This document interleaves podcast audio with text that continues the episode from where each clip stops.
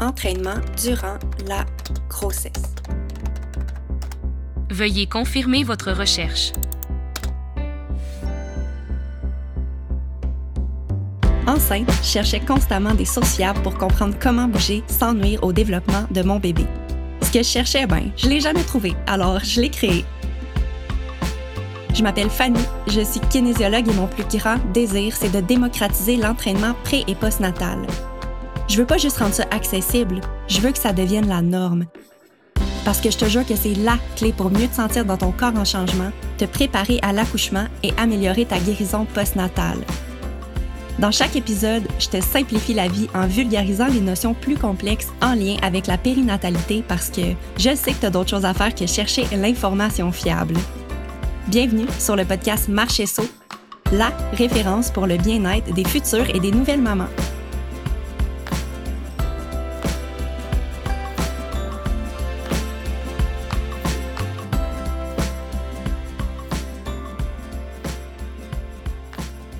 Allô les mamans et les futures mamans, bon début d'année 2024. Ça me fait drôle de dire ça parce qu'évidemment j'enregistre en 2023. Je vous souhaite un excellent début d'année. Aujourd'hui, j'ai le bonheur de vous présenter la deuxième partie du QA et je réponds à vos questions qui étaient plus personnelles. Entre autres, je vous parle de ma définition de c'est quoi l'équilibre dans ma vie. Je vous parle de ce qui m'a le plus surpris quand je suis devenue maman. Je réponds aussi à quelques questions en lien avec mes troubles alimentaires passés et de ce que je mets en place pour que ma fille ait une bonne image corporelle et relation avec la nourriture. Ensuite de ça, je vous parle de ce qui me motive vraiment à faire ce que je fais à tous les jours et de ce qui m'a convaincue à me lancer en affaires il y a trois Bref, un épisode plus personnel dans lequel je vous partage ma vision de la vie et mes apprentissages au travers mes différentes expériences. Merci pour vos excellentes questions. Bonne écoute!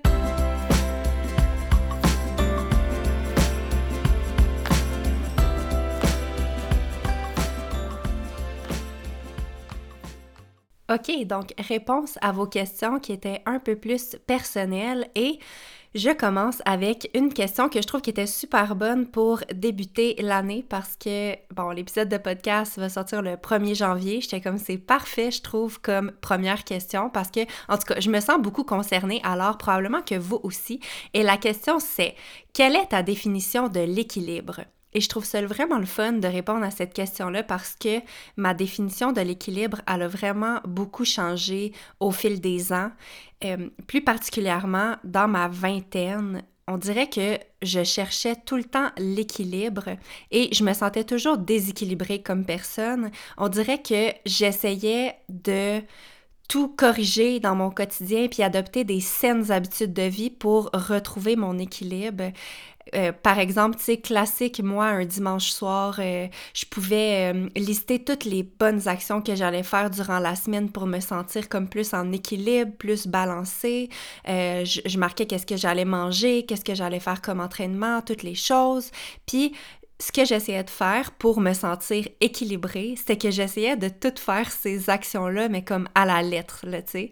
Puis, évidemment, comme tout comportement qui est un peu restrictif, parce que je me permets pas, je me per je me permettais pas de faire rien d'autre, ben c'est que ça lâchait en milieu de semaine. Tu sais, je me disais, hey, je suis plus capable. Fait que là, dans le fond, ce que ça faisait dans cette période-là de ma vie, c'est que en essayant de chercher un certain équilibre, ben, je créais finalement un super grand déséquilibre. OK? Puis je sais pas si, si vous comprenez qu'est-ce que je raconte, mais en tout cas, pour moi, c'est comme ça que je l'ai déjà interprété. Et ma vision de l'équilibre, ça a tellement évolué au fil des ans. Puis tu sais, maintenant, dans ma trentaine, honnêtement, je... Mon interprétation de l'équilibre, honnêtement, c'est que je pense qu'on n'est jamais en équilibre, puis que l'important dans la vie, c'est de d'essayer de plutôt apprendre à vivre dans le déséquilibre finalement, parce que tu sais, la vie, là, c'est constamment d'être en train de s'ajuster parce qu'on a beau prévoir 100% de ce qui va nous arriver, il n'y a rien qui arrive jamais comme on se l'était imaginé. Alors, je pense que c'est une utopie un peu de, viser l'équilibre. Je pense que d'apprendre à vivre dans le déséquilibre, tu sais, c'est d'accepter que toutes les choses, ça sera pas parfait, puis accepter aussi qu'à un moment donné, il va falloir lâcher prise, tu sais, puis je pense aussi que bien vivre dans le déséquilibre, c'est d'accepter de vivre des émotions plus difficiles, puis de passer des mauvaises journées sans s'en faire nécessairement parce qu'on a une assez grande confiance pour savoir que les bonnes journées vont revenir. Tu sais, j'avais déjà entendu l'analogie que à chaque hiver, on n'est pas inquiet que le printemps va arriver éventuellement parce qu'on le sait que ça va arriver, mais ça devrait être la même chose pour nos, émotions quand on traverse une tempête. Pourquoi est-ce qu'on a plus tendance à douter du fait que éventuellement on va revenir dans des émotions plus positives? Ça devrait être la même chose que printemps, euh, hiver, été, etc. Donc, euh, j'avais aimé cette analogie-là. Donc, bref, tu sais, réussir à bien vivre dans le déséquilibre, pour moi, c'est un travail constant que j'ai à faire sur moi, mais honnêtement, je trouve que ça en vaut vraiment la peine. Donc, voilà. Prochaine euh, question, en fait, j'avais eu deux questions différentes en lien avec mes troubles passés de troubles alimentaires. Euh, donc, peut-être pour faire un résumé rapide pour les personnes qui n'étaient pas au courant que j'avais déjà vécu un trouble alimentaire, parce que je pense que j'en ai jamais parlé ici. Euh, mise en contexte, à l'âge de 15 ans jusqu'environ à l'âge de 27 ans, j'ai vécu avec un trouble alimentaire qui a été déclenché euh, dans un cadre sportif, dans le fond, suite à la discussion suite à une discussion avec un entraîneur. Dans le fond, moi, à 15 ans, j'ai eu mes règles vraiment quand même tard. Puis j'ai eu vraiment beaucoup de changements corporels. J'étais, je faisais partie d'une équipe sportive euh, de volleyball et mon entraîneur à ce, moment-là avait comme remarqué que j'avais eu beaucoup de changements. Ben, tu sais, j'avais pris une prise de poids, là, finalement. Et il m'avait demandé, après l'entraînement, de venir dans son bureau. Puis il m'avait mentionné que j'avais pris du poids. Il m'avait euh, demandé de perdre du poids si je voulais, poursuivre dans la performance. Puis tu sais, quand je repense à ça, c'est honnêtement, je pense que vous allez être d'accord avec moi que c'est inacceptable de nos jours, mais tu sais, comme dans ce temps-là, je sais pas, je pense que c'est un discours qui était un petit peu plus commun, puis j'ai espoir que c'est plus comme ça, mais tu sais, tout ça pour dire que cette première ce premier événement-là a déclenché une séquence de longs troubles alimentaires euh, que j'ai euh, que j'ai vécu jusqu'à 27 ans. Puis, ça a été entretenu vraiment, tu sais, surtout dans le contexte sportif, où est-ce que dans les différentes équipes que je faisais quand je, quand je jouais euh, au niveau collégial, on avait des prises de mensuration, des prises de pourcentage de de, gras, puis on avait un pourcentage d'équipe à, à, suivre, tu sais, mais ce qui était comme aberrant à ce moment-là, ben, déjà que c'est aberrant cette situation-là, mais qu'est-ce qui était aberrant, c'est que ben, on a, il nous donnait aucun outil, pour, euh, disons, euh, perdre du pourcentage de gras. Il faisait juste nous dire d'en perdre. Fait que, ça a juste enclenché plein de problématiques euh, au niveau de mon, de mon, de ma, mon insatisfaction corporelle, mon trouble avec l'alimentation. Donc, bref, comme j'ai vécu avec ça jusqu'à l'âge de 27 ans, puis je m'en suis sortie environ vers l'âge de 28 ans. Donc ça, c'était la mise en contexte. Et euh, la question que j'ai reçue, c'est as-tu des craintes que ta fille développe un trouble alimentaire? Et si oui, qu'est-ce que tu fais pour ça? Puis je trouve que c'est une bonne question parce que la première, une des premières choses à laquelle j'ai pensé quand j'ai su que j'étais enceinte d'une petite fille, c'était qu'elle allait être un peu plus propice à vivre des troubles alimentaires. Puis, tu sais, pour être honnête, c'est sûr que ça m'inquiète, surtout considérant que, ben, tu sais, mon trouble a été déclenché par quelqu'un à l'externe. Donc, tu sais, on n'est jamais... Euh, tu sais, ma fille, ma fille, elle va vivre sa vie, puis elle va peut-être être exposée à ça éventuellement, mais tu sais, je me je me console ou je me rassure en me disant que ben moi j'ai quand même la possibilité de contrôler les contrôlables euh, parce que j'ai vraiment bien réfléchi à la manière dont je veux agir euh, au quotidien avec ma fille. Puis je sais qu'il y a des, plein de choses que je peux mettre en place pour qu'elle développe une saine image corporelle et une saine relation avec la nourriture. Donc, j'ai comme listé les différentes choses que je fais. Donc, si ça t'intéresse euh, de savoir, je pense que c'est des choses qui peuvent être euh, vraiment euh, appliquées au quotidien puis qui peuvent vraiment aider les enfants à développer une bonne image corporelle, une bonne, bonne relation avec la nourriture. Donc, ben, première chose, moi, c'est que chez nous, il n'y a pas de balance. Il n'y a personne qui se pèse. Donc, tu sais, ma fille n'est pas exposée à au fait de me voir prendre mon poids à la maison. Ensuite de ça, je fais toujours attention de ne pas porter de commentaires envers mon corps à moi ou le commentaire des autres. Euh, je fais pas de commentaires sur euh, du fait que je me trouve pas belle ou grosse ou, des choses comme ça. Moi, je, je, parle jamais de ça et même je suis rendue à une étape que moi, je, je, je le pense pas. Tu sais, fait que je pense que c'est une autre étape. Je pense que la première étape, c'est de pas le dire à voix haute. La deuxième étape, c'est d'essayer de, de, plus le penser, tu et d'avoir un discours plus positif. Moi, je suis rendue là dans ma vie, mais ça a pris beaucoup de travail. Puis, puis aussi, c'est que je, fais vraiment, vraiment attention de pas faire de commentaires envers les autres. Que ce soit, tu sais, je fais vraiment attention aussi de pas faire des commentaires, peu importe que ça soit des commentaires euh, vus comme négatifs ou positifs. Moi, l'apparence physique des autres, je commente jamais là-dessus, tu sais. Puis je vais vous expliquer pourquoi un peu plus tard. Euh, d'autres choses aussi que je fais pour assurer qu'elle ait une bonne relation avec la nourriture, c'est que, tu sais, notre famille, on mange vraiment de tout et euh, il n'y a pas de limite de quantité de nourriture à la table, dans le sens qu'elle peut, euh, peut manger ce qu'elle veut dans les choses que je sers, évidemment, mais tu sais, il n'y a pas de limite de quantité. Et aussi, une chose que qu'on intègre régulièrement, c'est que quand il y a un dessert, c'est pas tout le temps, mais quand il y a un dessert, ma fille Maxime peut manger son dessert en même temps que son assiette. Donc, on y sert en même temps. Et j'aimerais vous référer vers le livre de Cosette, qui est euh, nutritionniste en pédiatrie. Elle a un excellent livre vraiment sur le développement d'une bonne relation avec la nourriture, avec euh, les enfants. Dans je vais vous mettre le lien dans la bio. Vous allez pouvoir aller consulter ce livre-là si c'est des choses qui vous parlent.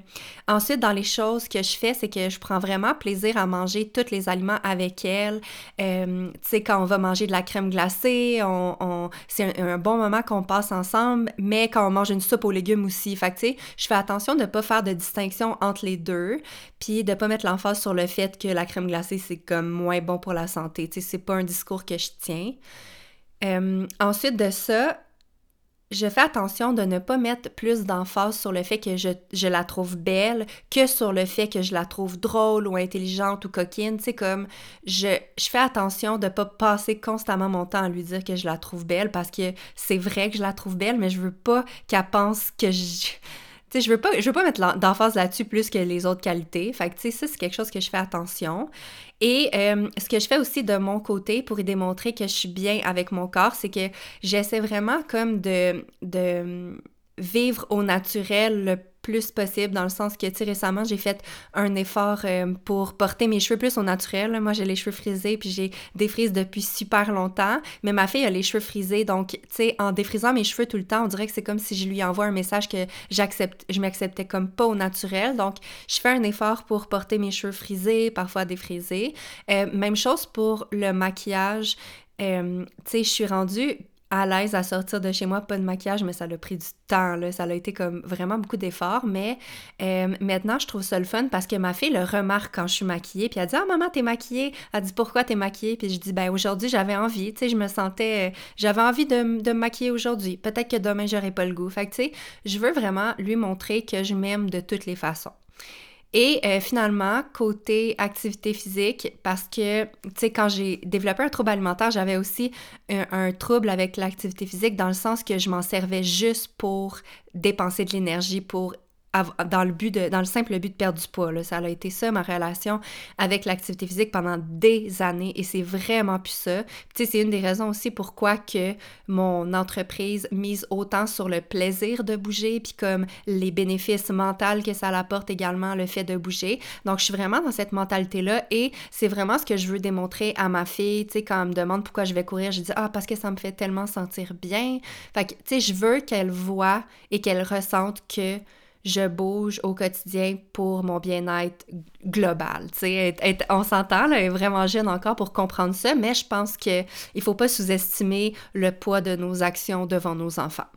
Donc, ça, c'était une longue réponse. C'était la première euh, réponse pour euh, répondre à, la question euh, si j'avais peur que ma fille développe un trouble alimentaire. Et j'ai eu une autre question par rapport à ça et c'est qu'est-ce que tes amis, qu'est-ce que tes amis auraient pu faire de plus pour t'aider dans ton trouble alimentaire? Puis là, honnêtement, j'espère tellement que si c'est une de mes amies à moi qui me demande ça, euh, j'espère que tu t'es jamais senti mal à propos de ça, dans le sens que, tu sais, moi, j'en ai jamais parlé quand je vivais mon trouble à mes amis. Donc, euh, ben, elle, elle le savait pas. Alors, euh, voilà. Mais je pense qu'aujourd'hui, on est rendu, assez loin dans nos connaissances entourant les troubles alimentaires. Puis je pense que même si, peu importe si les gens autour de toi ont une bonne ou une mauvaise relation avec, ton, avec leur corps ou avec la nourriture. Je pense qu'il y a plein d'actions qu'on peut faire au quotidien pour nous assurer que les gens développent une, une bonne, une bonne relation. Moi, ce que je pense, c'est que une des choses qui est le une des choses très, très, très puissantes, c'est de ne pas faire de commentaires sur l'apparence, euh, que ce soit pour, tu sais, disons que tu remarques que quelqu'un a perdu du poids, puis tu trouves la personne belle. Moi, je pense que c'est important de, de, de, ne pas commenter. Si tu sais pas quoi dire, ne, ne commente pas parce que moi, personnellement, quand je me faisais féliciter pour une perte de poids, ben, ça me faisait ça me faisait douter de, la moi avant. Tu sais, je voulais pas retourner comme moi avant, alors ça renforçait mes mauvais comportements. Donc, on sait jamais qu'est-ce que la personne, à quoi la personne fait face quand elle a perdu du poids, peut-être qu'elle est très malheureuse, peut-être qu'elle vit, euh, elle vit un deuil, tu sais, des fois ça, ça, fait en sorte que les gens perdent du poids, donc je pense que c'est vraiment important de juste, je trouve que c'est simple de juste dire, hey, on ne commente pas l'apparence des autres personnes, ça finit là, tu sais. Euh, ensuite de ça, euh, il y avait aussi de ne pas faire des commentaires sur soi. Donc, tu sais, la question, c'était qu'est-ce que tes, tes, amis auraient pu faire? Ben, tu sais, je pense que moi, j'étais super sensible au secondaire, au cégep, à, aux différents commentaires que les personnes faisaient. Donc, par exemple, si quelqu'un se faisait un commentaire envers soi-même, genre, oh my god, je suis tellement grosse, moi, automatiquement, j'étais comme, je, je, me mettais à analyser la situation, puis j'étais comme, ben là, si elle se trouve grosse, puis moi, je suis plus grosse qu'elle, ben là, ça veut dire que je suis vraiment pas adéquate, tu sais. Fait que, tu sais, je pense que c'est important le discours qu'on a envers nous-mêmes et le discours qu'on a envers les autres. Donc, je pense que pour aider tes amis, pour aider ton entourage, je pense que si tout le monde adopte une attitude comme ça, je pense que ça va vraiment faire un monde dans lequel tout le monde va être plus confortable dans son corps et avec la nourriture. Puis, euh, tu sais, sinon, j'ai essayé de penser parce que c'était difficile de répondre à cette question-là parce que mes amis ne savaient pas. Mais je pense que si j'avais eu une amie qui s'était peut-être doutée que j'avais une problématique, je pense que j'aurais aimé ça que la personne me demande juste comment je vais, puis que la personne me dise qu'elle était là pour moi, tu sais, je pense que ça aurait peut-être ouvert la discussion, mais encore là, je ne sais pas. Mais je pense que, tu sais, c'est ça, c'est pas mal ce que j'ai à dire euh, sur le sujet. Prochaine question, c'est en lien avec la maternité et c'est euh, qu'est-ce qui t'a le plus surpris de la maternité? Puis euh, on dirait que la réponse m'est venue vraiment rapidement pour celle-là quand j'y ai réfléchi parce que moi, la chose qui m'a vraiment le plus impressionné puis le plus surpris, c'est à quel point la maternité, ça, ça m'avait changé en tant que personne. Dans le sens que, en vivant la maternité, ça m'avait tellement comme confronté à des situations nouvelles, des situations que j'aurais jamais vécues si ce n'était pas de la maternité. Ça m'a permis de mieux me comprendre, apprendre à me, à me, connaître vraiment comme davantage. Parce que, tu sais, dans les différentes étapes de la maternité, comme, tu sais, par exemple, avec un nouveau-né, le fait de, d'être avec un être humain qui dépend 100% de toi, un être humain qui pleure, que tu connais pas toujours la raison, mais on dirait que moi, ça m'a fait ressortir des sentiments puis des réactions que j'avais jamais vécues auparavant, tu sais. Euh, par exemple, une chose qui m'a vraiment surprise, c'est par rapport à la fatigue. Tu sais, on entend souvent dire que euh, quand on a un nouveau bébé, ben on va être hey, attends-toi à être fatigué, tu tu vas être fatigué. Ben tu sais, je l'avais entendu, c'était correct, on dirait que je m'étais dit comme OK, je vais être fatiguée. Mais ce que j'ai appris en devenant maman puis en étant fatiguée, c'est pas un état de fatigue normal, c'est que moi, j'ai appris sur moi que la fatigue, ça déclenchait chez moi vraiment une très grande irritabilité, là, puis un, tu sais, vraiment comme des, colères, puis des, sentiments que j'avais jamais vécu avant. Donc, tu sais, euh, je savais juste pas que ça allait me déstabiliser autant. Donc, c'est vraiment une, une des choses qui m'a le plus surpris. Puis le fait que c'est aussi un rôle que tu ne peux pas apprendre d'avance. on dirait que j'avais lu beaucoup sur la maternité, sur le développement de l'enfant, mais je pense que la maternité, devenir mère, c'est vraiment un rôle que tu apprends à tous les jours, puis ça me surprendra toujours à quel point que ça me fait évoluer puis devenir une meilleure personne. Donc, euh, c'est ma réponse. Prochaine question, c'est un autre métier que tu aurais pu faire si ce n'était pas celui de kinésiologue. Euh, Dans le fond, j'ai réfléchi à ça et dans les différents métiers que j'ai déjà considérés, j'avais sensiblement les mêmes critères dans le sens que euh, pour moi, c'était quand même assez essentiel que ça touche le domaine de la santé parce que c'est vraiment comme une très grande passion que j'ai, la santé globale. Et aussi, j'aime vraiment, vraiment beaucoup les métiers qui euh, sont en lien avec la relation d'aide. Donc, les métiers que j'ai déjà considérés et celui qui a passé vraiment le plus proche, c'était le métier de psychologue. Euh, mais ce qui m'a honnêtement un peu découragée de devenir psychologue, c'est la maîtrise et le, doctorat, dans le sens que je trouvais que c'était vraiment beaucoup d'études avant d'arriver sur le marché du travail, puis vraiment voir si j'allais aimer ça. Je trouvais ça long. Tu sais, c'est pas que j'aime pas les études, j'adore. Tu sais, toutes les cours de psychologie que j'ai déjà faites, je les ai adorées. C'est juste que on dirait que je me visualisais dans un bureau avec une personne, aider une personne à la fois, puis je me voyais moins faire ce métier-là.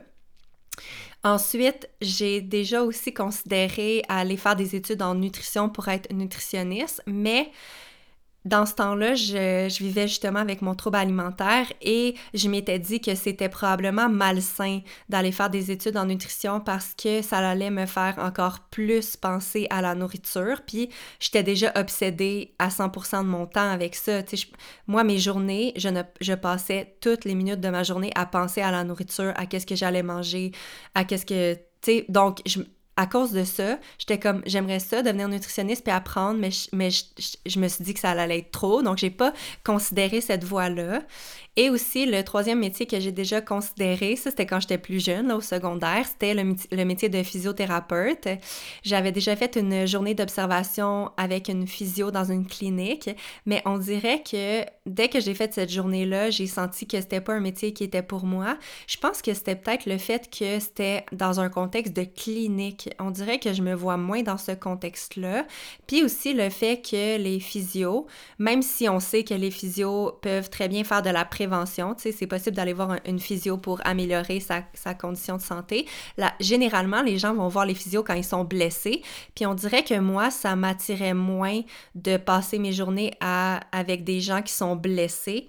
Euh, ceci étant dit, j'admire énormément le travail des physios. C'est un travail qui est essentiel. Puis j'adore travailler en collaboration avec des physios. C'est juste que moi, personnellement, ça me rejoignait pas comme euh, métier. Puis la raison pourquoi j'ai choisi la kinésiologie, c'est parce que ça me permettait de d'assister les gens qui sont pas nécessairement en situation de blessure ou de conditions physiques particulières. Tu sais, c'est vraiment un métier qui vise beaucoup la prévention puis l'amélioration des euh, de la santé physique et mentale. Fait que c'était le parfait métier pour moi. Donc voilà. Qu'est-ce qui te motive le plus dans ce que tu fais? Euh, la première chose qui m'est venue en tête, puis souvent je pense à ça, puis je me dis, crime que c'est le fun, mon métier, que je puisse faire ça au quotidien. Là. La chose qui me motive le plus, c'est que j'ai la capacité de créer quelque chose de A à Z par moi-même et d'avoir directement un impact positif sur la vie de quelqu'un. Moi, je trouve ça absolument fou d'être capable de faire ça. Ce qui me motive, c'est de faire une différence positive dans la vie des femmes parce que les femmes, c'est ma clientèle chouchou, les femmes enceintes, les nouvelles mamans. Euh, j'adore comme la plus belle reconnaissance que je peux avoir, c'est quelqu'un qui m'écrit pour me dire que mon podcast ou mes services, mes programmes ont fait une belle différence dans leur vie, que ça les a aidés à mieux vivre leur période de grossesse, etc. Ça, c'est ma plus belle paye, puis c'est vraiment la chose qui me motive le plus à continuer à faire ce que je fais. Euh, puis à part ça, j'avais eu d'autres petites réflexions dans le sens que ça me motive vraiment, moi, de mettre les femmes en conscience, euh, en confiance, pardon. Euh, ce, que, ce qui me motive vraiment aussi, c'est, mettons, j'aime beaucoup apprendre, tu sais, je fais beaucoup de formations continues et une des choses qui me motive le plus, c'est d'apprendre quelque chose de comme un peu compliqué, puis de réussir à le vulgariser pour que ça soit accessible, puis compréhensible pour les gens qui m'écoutent. Puis comme ça, c'est pas toujours facile. Je pense que j'ai du travail à faire à ce niveau-là, mais euh, c'est vraiment quelque chose qui me motive parce que j'ai le pouvoir d'être comme un peu la messagère, puis de prendre des études scientifiques, puis de vulgariser pour que tout le monde puisse comprendre puis appliquer, tu sais. Parce que des études scientifiques, des fois, c'est comme assez... Euh, c'est pas nécessairement toujours facile à comprendre les termes, donc j'aime ça, avoir ce pouvoir-là, ça me motive vraiment. Puis une dernière chose qui m'est venue en tête concernant qu'est-ce qui me motive dans ce que je fais, c'est vraiment comme le fait la, grande liberté que j'ai au, euh, quotidien. Euh, je sais que c'est euh, un peu, ben pas mitigé, mais je sais que c'est pas tout le monde qui a la même opinion de d'être entrepreneur. Il y a des gens qui disent que l'entrepreneuriat, c'est vraiment pas de la liberté parce que tu travailles 24 heures sur 24. Mais moi, c'est important quand j'ai développé mon modèle d'affaires de me sentir libre parce que pour moi, c'est dans mes valeurs les plus importantes, la liberté. Et, tu sais, j'arrive vraiment à mettre des barrières entre mon travail et mon, ma vie personnelle, ma vie de famille. Donc, tu sais, qu'est-ce qui me motive le plus dans mon travail, c'est qu'à chaque jour, je me lève, puis j'ai la liberté de décider ce que je fais, de dire oui à des projets ou non à des projets. Tu sais, ça, ça me motive vraiment parce que ça m'assure que tout ce que je fais, j'adore ça. Donc, euh, voilà. Euh, une autre question maintenant en lien. Ah oui, ok, c'est la dernière question, celle-là. Euh, est-ce que ça t'a fait peur de lancer ta business et qu'est-ce qui t'a convaincu de le faire? Euh, fait tu sais, ça fait trois ans que j'ai lancé Marchesso. Euh, quand, je me, quand je retourne derrière, honnêtement, je me rappelle pas d'avoir eu peur. J'étais plus vraiment, tu sais, j'étais fébrile. C'est sûr que, tu sais, j'avais, j'étais un peu, tu c'est sûr que j'étais un peu nerveuse. J'étais excitée, j'avais hâte, mais j'avais pas peur. Puis je pense que j'avais pas peur parce que je me sentais vraiment prête, parce que je me suis laissé beaucoup de temps dans ma vie pour, tu sais, accumuler les différentes compétences pour ne pas avoir peur, tu sais, de me lancer en affaires. Tu sais, j'ai un, avec mon background dans mes études que j'ai faites, sur le marché du travail, je savais que j'étais prête à me lancer, tu sais, puis je savais que j'avais les connaissances professionnelles, mais aussi, tu sais, j'avais un solide une, solide expérience dans le domaine des ventes. Euh, j'avais une expérience en gestion. Je savais comment créer un budget pour une entreprise, euh, gérer les comptes de dépenses, euh, respecter tout ça. Je l'avais déjà fait pour une autre entreprise que la mienne. Donc, le fait d'avoir fait ça, ça m'a mis en confiance que j'étais capable de gérer une petite entreprise par la suite. Puis aussi, tu sais, qu'est-ce qui m'a convaincu de le faire, c'est que honnêtement, je, je trouve que j'avais rien à perdre. sais. Puis souvent, quand j'ai une grande décision à prendre, on dirait qu'une chose qui m'aide, c'est de m'imaginer, OK, c'est quoi le pire scénario qui pourrait m'arriver, disons, si je prends cette décision-là? Puis dans le cas de me lancer en affaires, c'était la pire chose qui aurait pu arriver, selon moi, c'est que je, je, me lance, que je mette de l'énergie, du temps euh, et que je, ça fonctionne pas puis si ça fonctionnait pas, ben ce que j'allais faire, c'est que j'allais retourner vers un emploi salarié, tu sais. Fait que je me disais, OK, mais tu sais, est-ce que je suis prête à vivre avec ces conséquences-là? Puis la réponse, c'est oui, parce que tu sais, à ce moment-là, j'étais pas passionnée de mon travail. Il y avait beaucoup de choses qui me dérangeaient. J'en ai parlé dans l'épisode spécial 10e anniversaire, un peu, là. Puis dans mon épisode un peu sur euh, comment j'ai lancé Marchesso, l'épisode 1. Mais tu sais, moi, mon emploi que j'avais, j'étais pas, j'étais pas confortable à l'intérieur. Je voulais plus voyager tout le temps pour le travail avec ma, avec ma petite fille, tu sais, qui venait juste d'arriver. Puis je me disais, ben tu le pire qui peut arriver, c'est que, OK, tu je perds un bon salaire, puis il y a un certain risque financier, mais je m'étais quand même mis euh, dans une bonne position financière, tu pour me lancer à mon compte. Tu j'avais plusieurs mois de sécurité. Donc, euh, je me suis dit, le pire qui peut arriver, c'est que ça fonctionne pas, puis en fait, je vais être... Je, je regretterai jamais d'avoir essayé parce que c'était vraiment un rêve que j'avais depuis longtemps. Donc voilà, puis aussi, ben c'est sûr qu'une des choses qui m'a vraiment beaucoup aidé et convaincue à me lancer, c'était le support de mon entourage. Euh, Guillaume, mon chum, on est ensemble depuis une quinzaine d'années. Il a jamais douté en mes capacités de réussir ce projet-là. Il m'a toujours encouragé. Euh, même chose pour ma famille proche, mes parents, toutes les personnes alentour de moi. Il y a personne qui m'a jamais fait de, qui m'a jamais fait douter de mes capacités. Je pense honnêtement que ça aurait peut-être été plus dur si j'avais senti que les gens avaient un doute, mais euh, je suis vraiment contente de l'avoir faite. Euh, donc voilà, ça fait le tour des questions plus personnelles que j'avais reçues dans, les, euh, dans le QA. Moi, personnellement, j'aime vraiment ça, apprendre en écoutant des vraies expériences qui sont comme vécues par les autres. Alors, je trouve ça vraiment le fun de pouvoir partager mon expérience et mes apprentissages avec vous. Merci infiniment pour votre présence sur le podcast d'aujourd'hui. Je vous souhaite une bonne année 2024 et je vous dis à la semaine prochaine. Hey, merci pour ton écoute. Si tu as apprécié l'épisode d'aujourd'hui, je t'invite à le partager avec les mamans dans ton entourage. C'est facile, tu juste à prendre une capture d'écran sur ton téléphone et à partager la photo dans tes stories Instagram. Toi, ça te coûte rien, puis moi, ben, c'est ma plus belle paye parce que ça me confirme que mon travail est apprécié et utile. Si tu as envie de me partager tes suggestions pour que je puisse inclure des sujets qui te parlent dans mes futurs épisodes, écris-moi sur mon compte Instagram marche barre en bas saut. Merci d'avoir été au rendez-vous et à bientôt!